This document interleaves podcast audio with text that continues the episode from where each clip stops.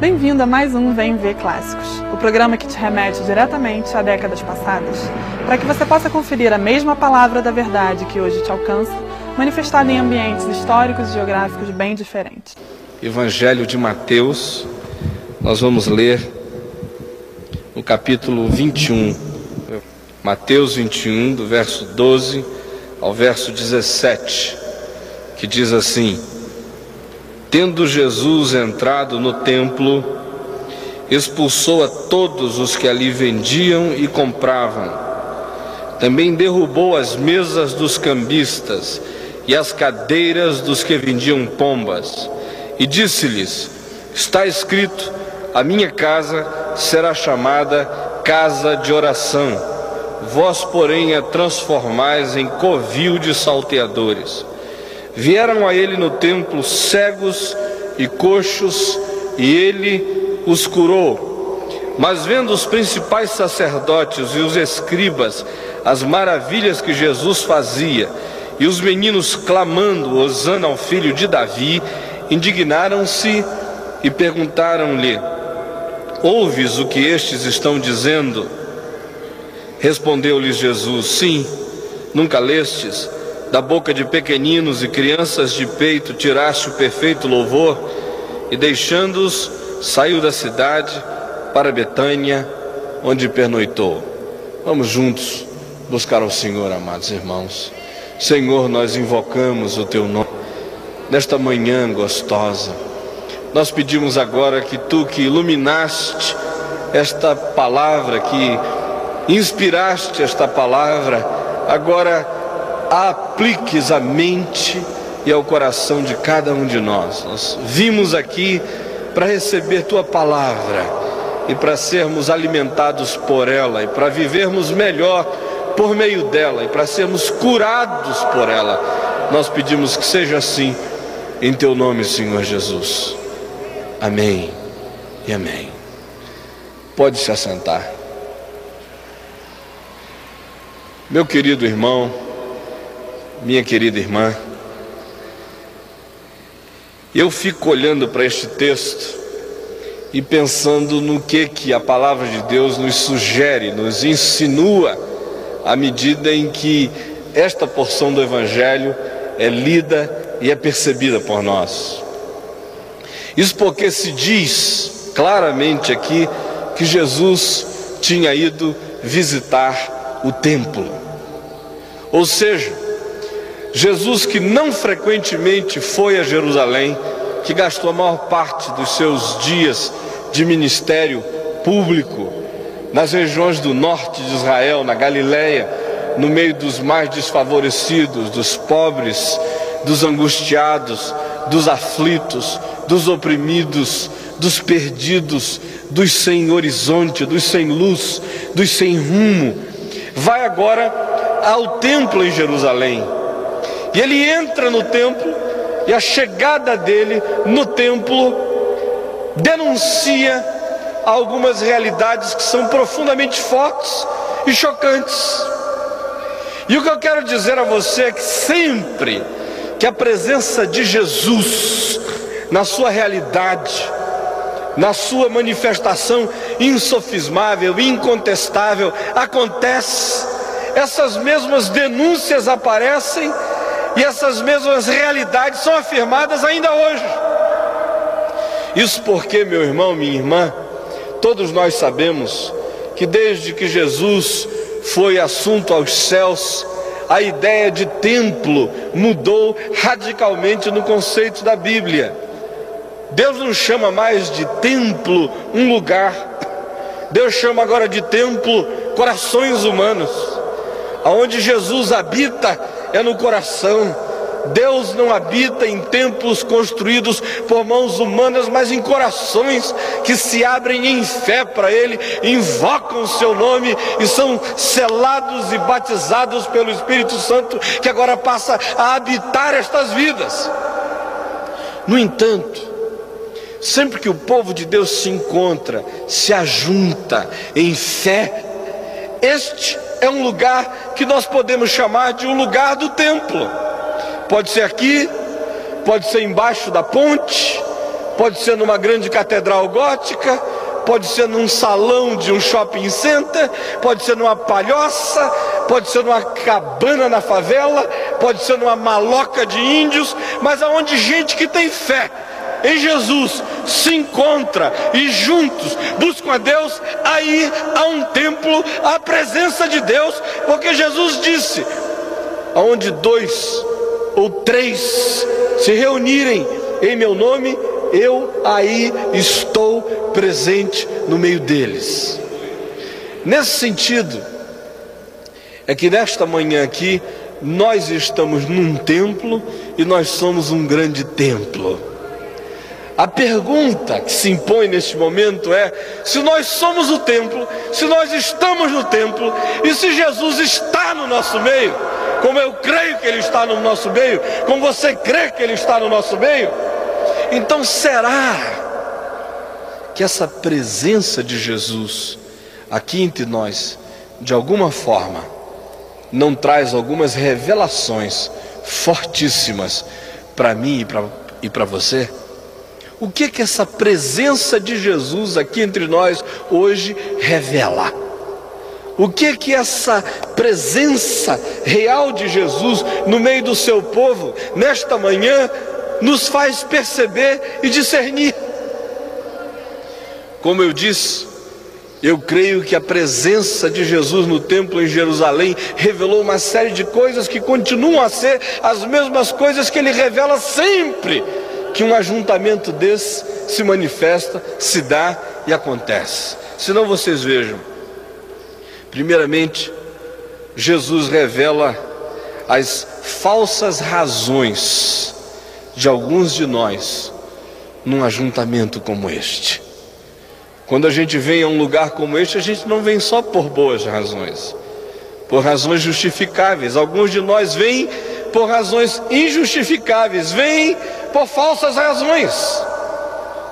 Como a minha esposa disse há pouco, às vezes é possível que a gente esteja aqui por razões outras, que não sejam as mais legítimas, as mais genuínas, não sejam as motivações mais fundamentalmente boas para nos trazerem a esse lugar de culto, a esse ajuntamento de fé do povo de Deus. Aqui lendo a palavra de Deus, Jesus inicialmente denuncia aqueles que fazem do ajuntamento do povo de Deus um bom negócio. Ele diz no verso 12 que entrando no templo percebeu ali os que estando no lugar vendiam e os cambistas que trocavam dinheiro. Ele entra e denuncia as motivações de alguns que estão ali não para adorar a Deus, mas para fazer um bom negócio. Ora, todos nós sabemos que há muita gente que continua a vir à casa de Deus para fazer apenas bons negócios.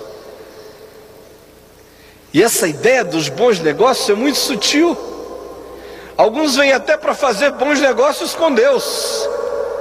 Alguns vêm apenas para dizer: Eu acho que se eu for, eu vou receber uma bênção, um aditivo da bênção e da misericórdia de Deus na minha vida, que vai me fazer prosperar. Eles não vêm por Deus mesmo, eles vêm por aquelas coisas que Deus possa dar a eles. A gente olha em volta no país e também descobre em alguns lugares onde há cultos inteiros sendo gerados e pessoas que são ajuntadas, e às vezes as motivações para ajuntar essas pessoas não são as mais legítimas nem as mais genuínas, é apenas um bom negócio. Por que, que você está aqui nesta manhã? Será que as motivações mais genuínas, mais profundas do seu coração são aquelas que trouxeram você aqui ou algumas motivações espúrias por trás disso tudo? Jesus também denuncia e desmascara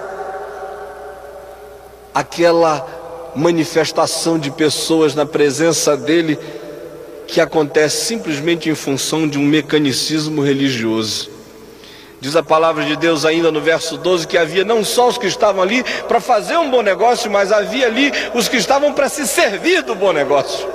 Havia os que vendiam, mas também havia os que compravam. E o que, é que eles compravam? Eles compravam culto. A lei de Deus determinara no Antigo Testamento que as pessoas deveriam ir à casa do Senhor levando alguma coisa deveriam levar pombinhos ou passarinhos ou animais para serem sacrificados no altar de Deus, e esse tinha que ser um gesto da vida. Pombinho que você criava, o animal que você cevava e trazia a presença de Deus depois de meses e de anos de expectativa, dizendo todo dia: Isto aqui eu estou criando para Deus. Mas o que acontecera no templo de Jerusalém era o contrário. As pessoas já não preparavam mais o culto a Deus, já não gastavam meses nem dias pensando naquele grande momento de oferta do coração diante de Deus. Ao contrário, chegavam ali e compravam o pacote já feito, o culto assim plastificado, o passarinho já criado por alguém que você comprava na entrada se o maior era um culto um pouco mais abençoado. Já uma ovelhinha preparada, penteada para você sacrificar. Você não pensava em nada, não colocava o coração em nada, não ofertava nada, não tinha passado dias de expectativa diante de Deus, vinha na sua distração, simplesmente entrava, quanto custa, pagava e agora oferecia a Deus. O pacote da bênção já estava preparado. Hoje em dia a gente não está comprando ovelhinha nem pombinho para entrar no templo, mas a gente corre o risco de comprar o pacote da bênção já preparado. Você diz lá, diz, eu não preciso nem preparar meu coração para ir, eu já sei que eu vou ser abençoado. O pastor vai estar dirigindo o louvor gostoso, vai haver um pregador que vai pregar a palavra, o coral vai cantar um hino maravilhoso, o conjunto vai trazer algo maravilhoso. Eu não preciso nem me preocupar, a bênção já está no pacote. Basta eu chegar lá, que eu vou ser beneficiado automaticamente, mas não é isso que a palavra de Deus ensina. Como o pastor Paulo disse, há alguns que podem até vir aqui pregar num culto e ficarem igual estátuas geladas ali, sem participar de nada pensando que apenas o pacote que eles vão trazer é o que vai abençoar você.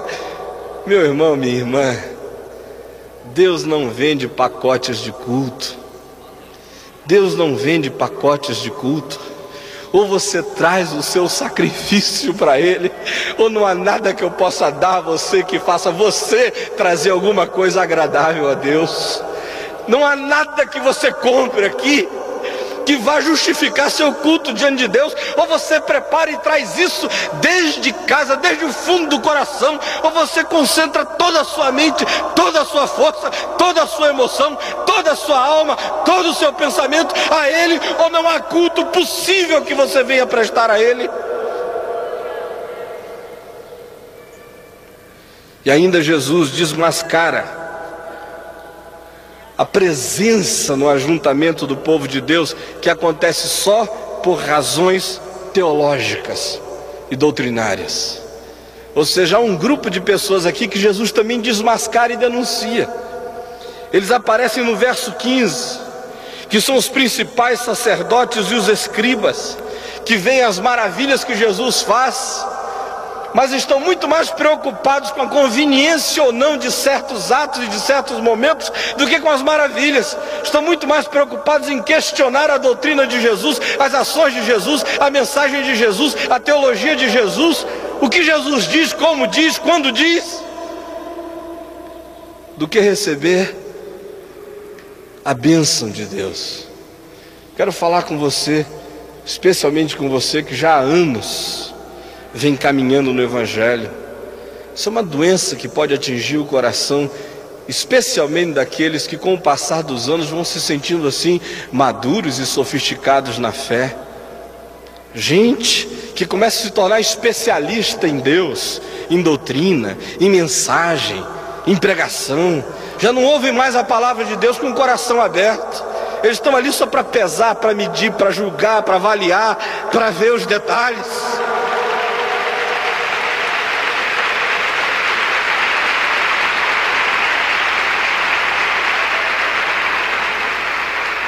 Já não são capazes de ver as maravilhas que Jesus opera e simplesmente recebê-las com a alma desguarnecida e pronta para absorver a graça de Deus.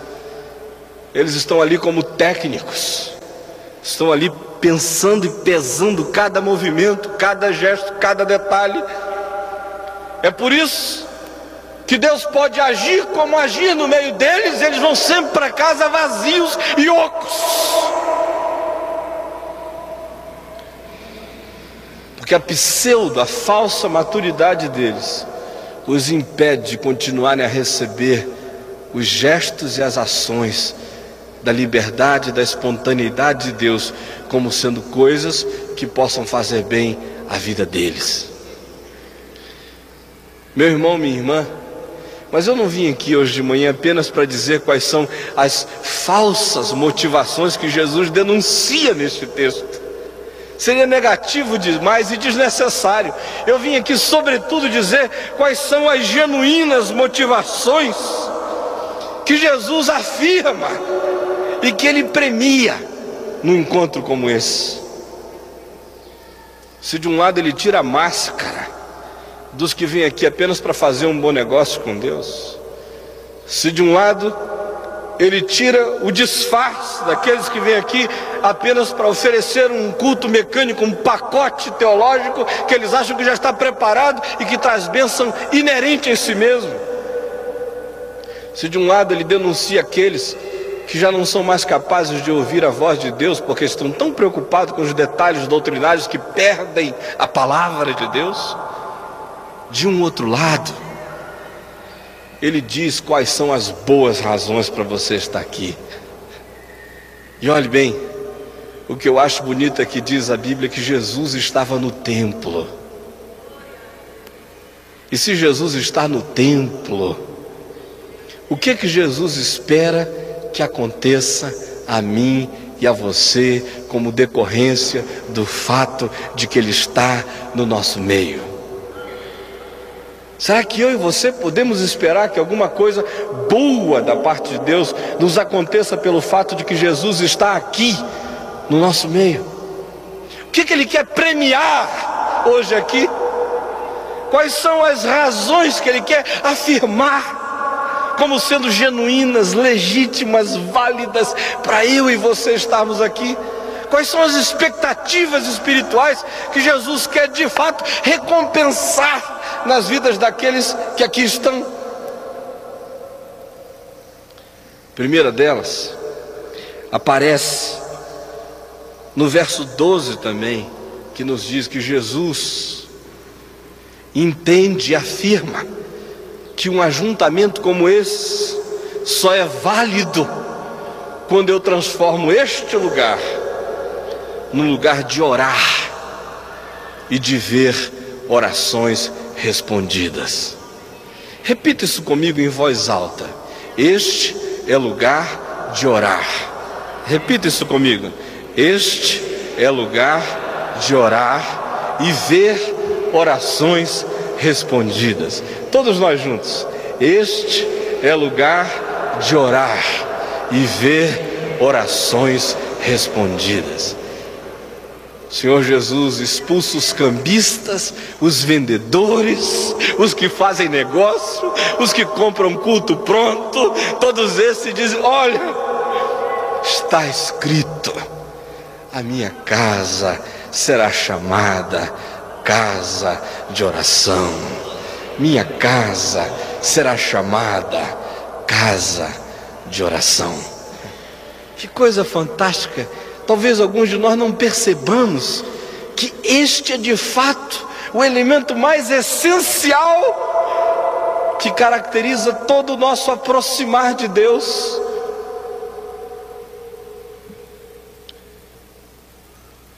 Se Jesus está aqui, se este lugar é lugar do ajuntamento de um povo que é povo de Deus, se esta é casa de Deus, como eu creio que é, então, este lugar, meu irmão, este lugar, minha irmã, não é lugar do negócio, não é o lugar da mente distraída, não é o lugar do culto que não brotou do coração, não é o lugar do cristicismo nem das minúcias tolas de um doutrinarismo que não leva a nada. Este lugar é lugar de oração. E que coisa fantástica, você já pensou o que, que oração é? Esse falar com Deus. Não é falar com o pastor, nem é falar com o presidente da república, é falar com Deus, com aquele que levanta reis e derruba reis, com aquele que põe juízes em lugar de juízo e derruba juízes do lugar de juízo, aquele que desvia curso de rios, aquele que dá ordem às ondas do mar e diz: daqui você não passa, e as ondas dali não passam. Aquele que conhece as regiões abissais da terra, aquele de quem ninguém foge, aquele que encontra você na jangada mais longínqua, no horizonte mais perdido, aquele cuja presença anjos e demônios tremem, aquele cuja palavra desencadeia dilúvios ou para tempestades. Aquele cujo sopro da boca destrói o anticristo. Você está falando é com ele. É com ele que você está falando. Porque está escrito: casa de meu pai é casa de oração. E este com quem eu falo não é apenas o Todo-Poderoso do universo. Eu estou na casa de meu pai, é meu pai, e a casa de meu pai é casa de oração. Mas, meu irmão, minha irmã, ouça isto: não há nada mais subversivo do que estar na casa do pai falando com ele. Você já imaginou? Seu marido está em casa, coração duro, fechado, não sabe que você está aqui fazendo uma conspiração, participando da maior de todas as subversões, tramando com Deus a respeito do dia em que o coração do seu marido vai ser demolido e vai cair e vai se render a Jesus. E o pobre coitado não sabe que você está armando essa santa arapuca na qual ele vai cair em nome de Jesus. Que coisa fantástica! Seu patrão despótico, durão, opressor, esmagador, impiedoso, gelado, frio, não sabe que nesta manhã aqui na casa de oração, você está falando com os, o patrão dos patrões, que é também senhor dos senhores, que é também rei dos reis, a respeito desse patrãozinho gelado que está esmagando a sua vida e você não está pedindo o mal desse patrão. Você está só pedindo ao rei dos reis que curve o coração desse patrão. Sabe por quê? Porque esta casa aqui é casa de oração é lugar de falar com Deus e ver se falar com Deus se transformar em orações respondidas. Você veio orar hoje aqui? Você tem razões para orar hoje aqui? Você tem causas perdidas para jogar diante de Deus hoje aqui? Você tem ansiedades acumuladas para despejar na presença de Deus hoje aqui? Você tem sonhos frustrados para depositar na presença de Deus hoje aqui. Você tem gratidão acumulada para vazar diante dele hoje aqui. Casa de meu pai será chamada casa de oração.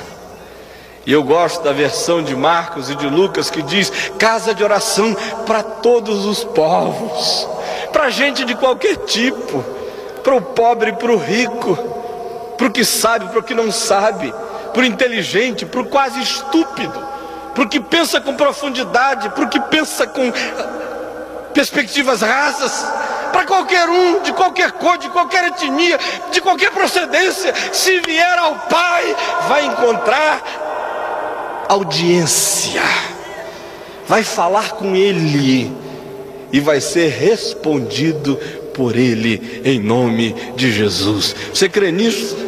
Se você crê nisso, diga um amém gostoso, em nome de Jesus. Amém? Mas em segundo lugar, Jesus disse que quando ele está no meio do povo de Deus, esse encontro do povo de Deus se torna o lugar da dor ser mostrada e da cura ser obtida. Repita isso comigo. O lugar da dor ser mostrada e da cura ser obtida. Voz bem alta, todos nós. É o lugar da dor ser mostrada e da cura ser obtida. É o lugar onde você chega e diz: Jesus está doendo, está doendo, dói meu coração, ou dói minha alma, dói minhas emoções, dói minha consciência, dói no meu caráter, porque eu fraquejei mais uma vez, dói no meu comportamento, porque eu fiz o que eu não queria fazer. Dói no meu bolso porque eu perdi o que eu não tinha. Dói.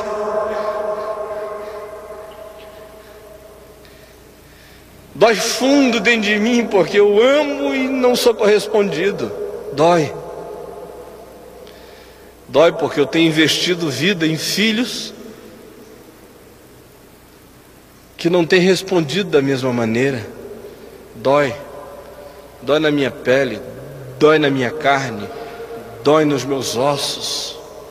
É o lugar da dor ser mostrada, da mazela ser desnudada, da infelicidade ser descoberta, da angústia ser revelada, da ferida ser absolutamente exposta. É o lugar dos nossos disfarces acabarem. Se você manca, não faça de conta que você não manca. Se você é coxo, mostre que você é coxo. Se você está doente, é hora de falar que está doente. Se você está sentindo dor, é hora de dizer que dói aqui. É hora. Porque Jesus está no templo. Veja o que diz o verso 14: Vieram a ele no templo cegos e coxos, e ele os curou. Que coisa boa! O templo é lugar de cura. Agora é lugar de cura para quem diz eu sou coxo. É lugar de cura para quem diz eu sou cego. É lugar de cura para quem confessa seu mal, sua chaga, sua agonia. É lugar de cura para quem doente vem a Ele. Não é o pastor, não é ao templo, a Bíblia não diz vieram ao templo cegos e coxos saíram curados. A Bíblia diz vieram a Ele. Tem muita gente que vem ao templo e sai doente. Vem à igreja, vai embora doente. Vem ao pastor, vai embora doente. Agora, se vier a Ele, se vier Jesus, vai embora sarado, curado, em nome de Jesus.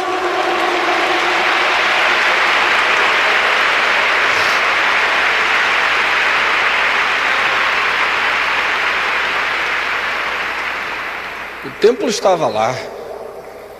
Quantas vezes aqueles cegos e coxos tinham ido ao templo e ido embora para casa, cocheando ou tateando? Faz a diferença, meu irmão, minha irmã, não é o templo, Ele é que faz a diferença. Se você vier a Ele no templo, eu digo em nome de Jesus, alguma coisa boa vai acontecer para você. Em nome de Jesus, amém?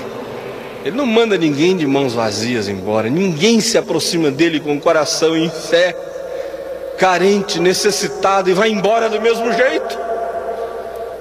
Se vier a Ele, buscar a Ele, Ele tem cura para você. Ele tem bálsamo para sua ferida. Ele tem tratamento para o seu mal. Ele tem remédio para a sua própria dor. Ele tem solução para o seu problema. Venha a Ele hoje.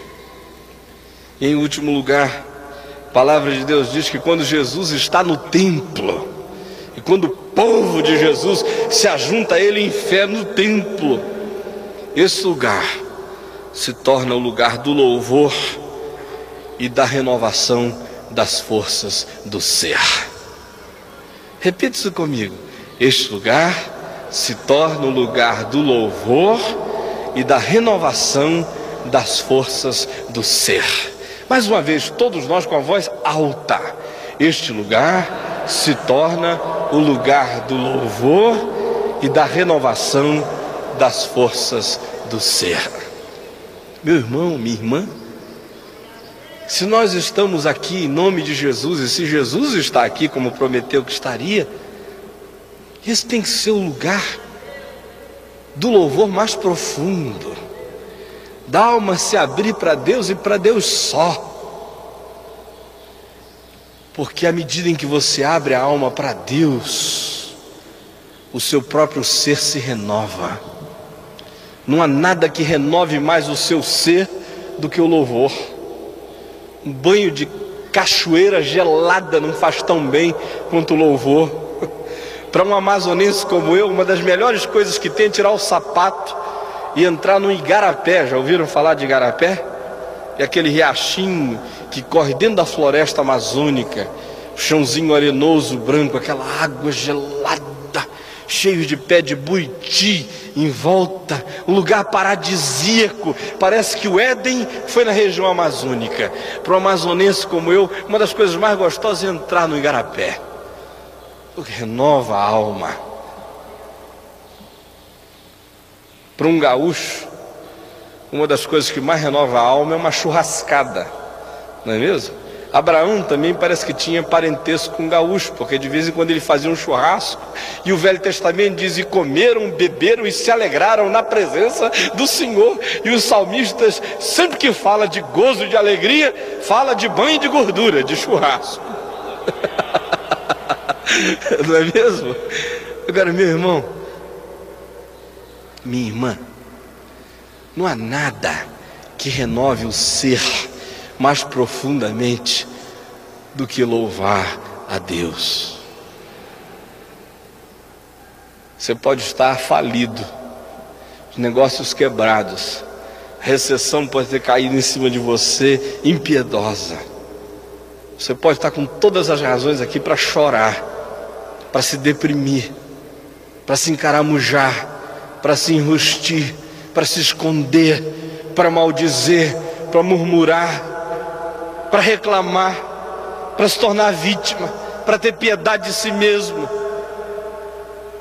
Mas se ao invés disso, você resolver hoje aqui em nome de Jesus, que porque Jesus está no templo, você vai louvar você vai arrancar da alma poesias para Deus e você vai celebrar o nome dele. Então eu garanto a você que vai haver uma dinâmica criativa, um poder renovador brotando do seu ser, porque é isso que a palavra de Deus promete. Diz a Bíblia que vendo os principais sacerdotes e os escribas as maravilhas que Jesus fazia, e os meninos clamando Hosana ao filho de Davi, indignaram-se e perguntaram a Jesus: Ouves o que eles estão dizendo? Respondeu-lhe Jesus: Sim, claro, nunca lestes. O que eles estão fazendo tem tudo a ver com o Salmo 8, verso 2. Eles estão cumprindo uma profecia que diz: Da boca de pequeninos e crianças de peito tiraste o perfeito louvor. Gente, gente grande não louva a Deus. Gente assim muito metida, madura, não louva a Deus. Só louva a Deus quem mantém o coração de menino, coração sapeca, faceiro criancinha, de peito, faminta, que mama, que mama, que balbucia, que olha para o pai e diz: Meu Deus, ele é meu herói, é meu pai. Esse louva, Se meu pai pode tudo, meu pai sabe tudo, meu pai é maravilhoso.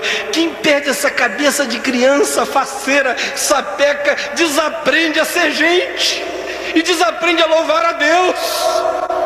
Você só louva a Deus se você tiver alma de criança, é criança de peito, é pequenino, é gente simples, é gente descomplicada, é que oferece a Deus perfeito louvor. Gente grande, gente pseudo-madura, gente importante, gente que acha que sabe muito, gente que acha que galgou os níveis mais elevados da espiritualidade, viram pedra, não louvam nada, ficam geladas, engessadas, maceradas.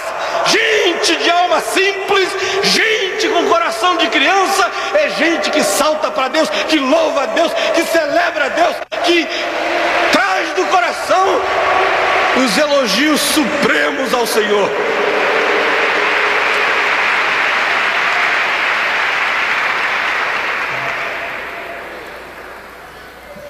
Então, se Jesus está aqui, se você quer louvar a Ele, pelo amor de Deus, por mais que você tenha a cabeça branca, se aproxime dele com alma de criança. Você pode ser presbítero, mas esqueça isso. Você é só alma para Deus.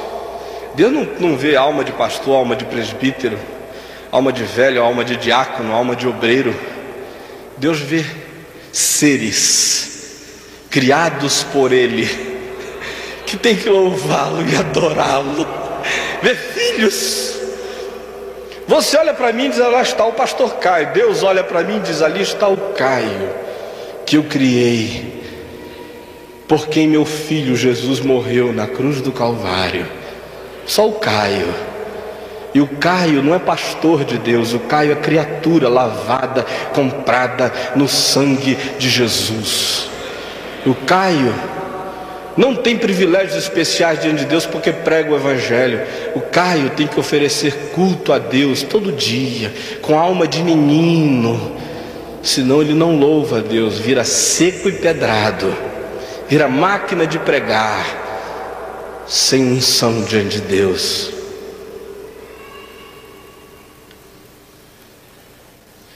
Meu irmão, minha irmã, mas eu disse que o louvor tem um papel de renovação das forças do ser. E é isso que Jesus disse. Não você observe que quando ele cita o Salmo 8, verso 2, como estando se cumprindo ali na boca daquelas criancinhas que estavam dizendo que ele era o filho de Davi, o Messias, o esperado. Ele estava de fato citando uma porção da Bíblia, fazendo algumas mudanças muito interessantes, senão você veja o Salmo 8, verso 2, o que diz: Da boca de pequeninos e crianças de peito, suscitaste o que? Força. A minha versão diz: suscitaste força. Para quê? Por causa dos teus adversários para fazeres emudecer o inimigo e o vingador. Acho isso tão interessante. Aqui em Mateus ele diz: Da boca de pequenino e crianças de peito tiraste perfeito louvor. E no Salmo ele diz: Suscitaste força. Por que será que Jesus faz essa arbitrariedade de substituir uma frase inteira? Uma diz é força, ele diz é louvor. Sabe por quê? Porque no vocabulário de Deus, no dicionário de Jesus, força e louvor são palavras sinônimas. Sinônimas. A alegria do Senhor é o quê? É o quê? A nossa força. A alegria do Senhor é a nossa força. Quem louva tem força. Quem tem força é porque louva. O ser humano que amanhece o dia reclamando, amargurado, chateado, desgraçado, infeliz, negativo, esse é um derrotado, a priori, uma vida já miserável, que não vai a lugar nenhum. Agora, amanhece o dia, põe o pé assim para o lado da fora da porta, ou da cama, pode pôr o direito, pode pôr o esquerdo, pode pôr o que você quiser, põe o pé para fora. Comece o dia assim, cheio de louvor para Jesus. Comece a pensar positivo, pensar com grandeza, pensar com construtividade, pensar com gratidão, pensar com entusiasmo, pensar com louvor, pensar coisas boas, pensar coisas justas, pensar que vai ser melhor, pensar que vai ser para a glória de Deus, pensar que vai ser ótimo. Começa o dia assim, você vai ver a força que vai brotar as cataratas do Iguaçu vão rolar na sua vida, vai haver um poder enorme jorrando de dentro de você para emudecer os adversários, para calar a boca dos inimigos. Gente, há um ditado por aí que diz que quem canta, os seus males espanta. Mas eu conheço um monte de cantor apavorado, sem dormir à noite, desgraçados. O ditado devia ser outro: quem louva, os seus males espanta.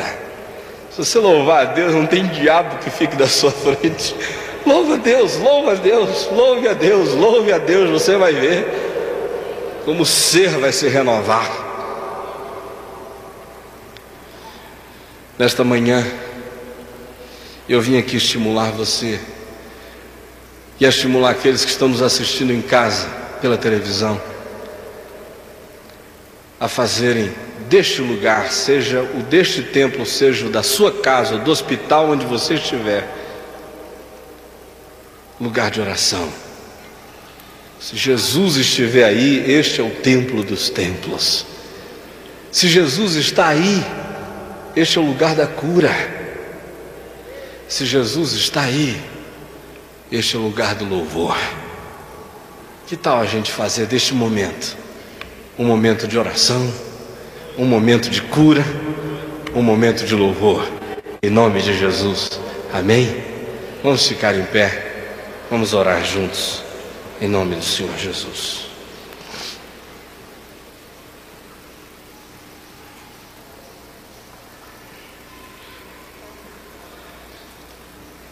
Eu não vou convidar você para vir aqui à frente, eu gostaria apenas que aí no seu lugar você curvasse a sua cabeça, você fechasse os seus olhos. Se você quer orar comigo, faça um gesto simples de fé. Levantando uma de suas mãos, nós vamos orar juntos em nome de Jesus.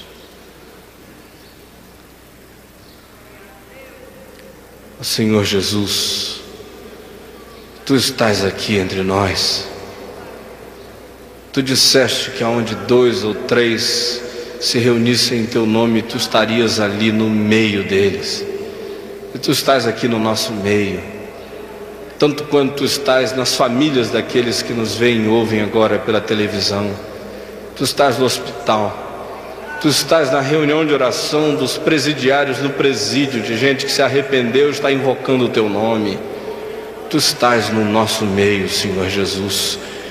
E nós te buscamos agora pedindo que, se tu estás no nosso meio, como nós queremos que tu estás, tu nos ajudes a fazermos deste lugar um lugar de oração, onde nós vamos falar contigo nossas dores, nossas lutas, nossas necessidades, nossas expectativas, nossos sonhos frustrados, nossas esperanças.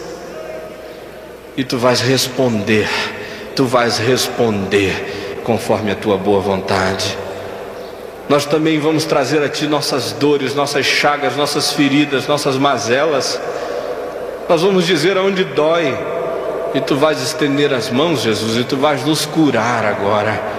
Pedimos que tu estejas curando a muitas pessoas aqui, curando a mente, curando as emoções, curando a alma magoada, curando o caráter torto, distorcido curando o comportamento enfermo, curando a pele, curando a carne, curando os ossos, curando o sangue. Ó oh Jesus, toque cura. Pedimos também que tu tornes este lugar um lugar de louvor, um lugar onde a alma vire poeta, onde a alma te exalte, aonde o coração se descomplique, aonde a vida se torne simples, aonde o nosso ser se renove, aonde a nossa existência melhore e aonde a gente aprenda a viver de maneira vitoriosa, com a boca cheia de louvor ao teu nome. Nós pedimos que seja assim, Jesus. Teu nome para a tua glória. Amém e amém.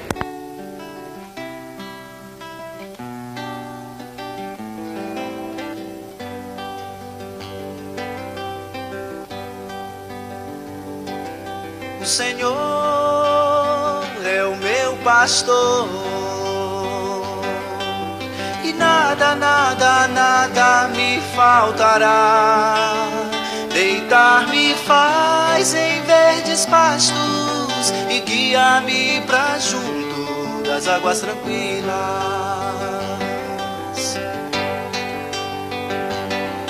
O Senhor é o meu pastor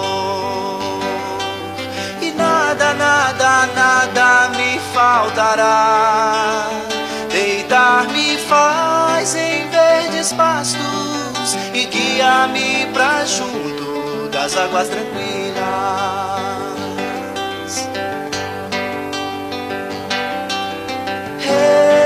Refrigera minha alma e guia-me pelas veredas da justiça por amor do seu nome, por amor do seu nome.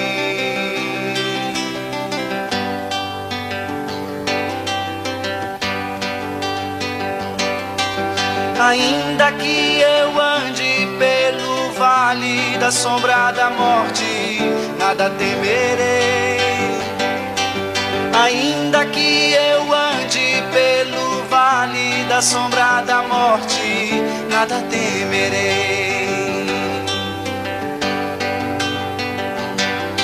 O Senhor é o meu pastor. O Senhor é o meu pastor. O Senhor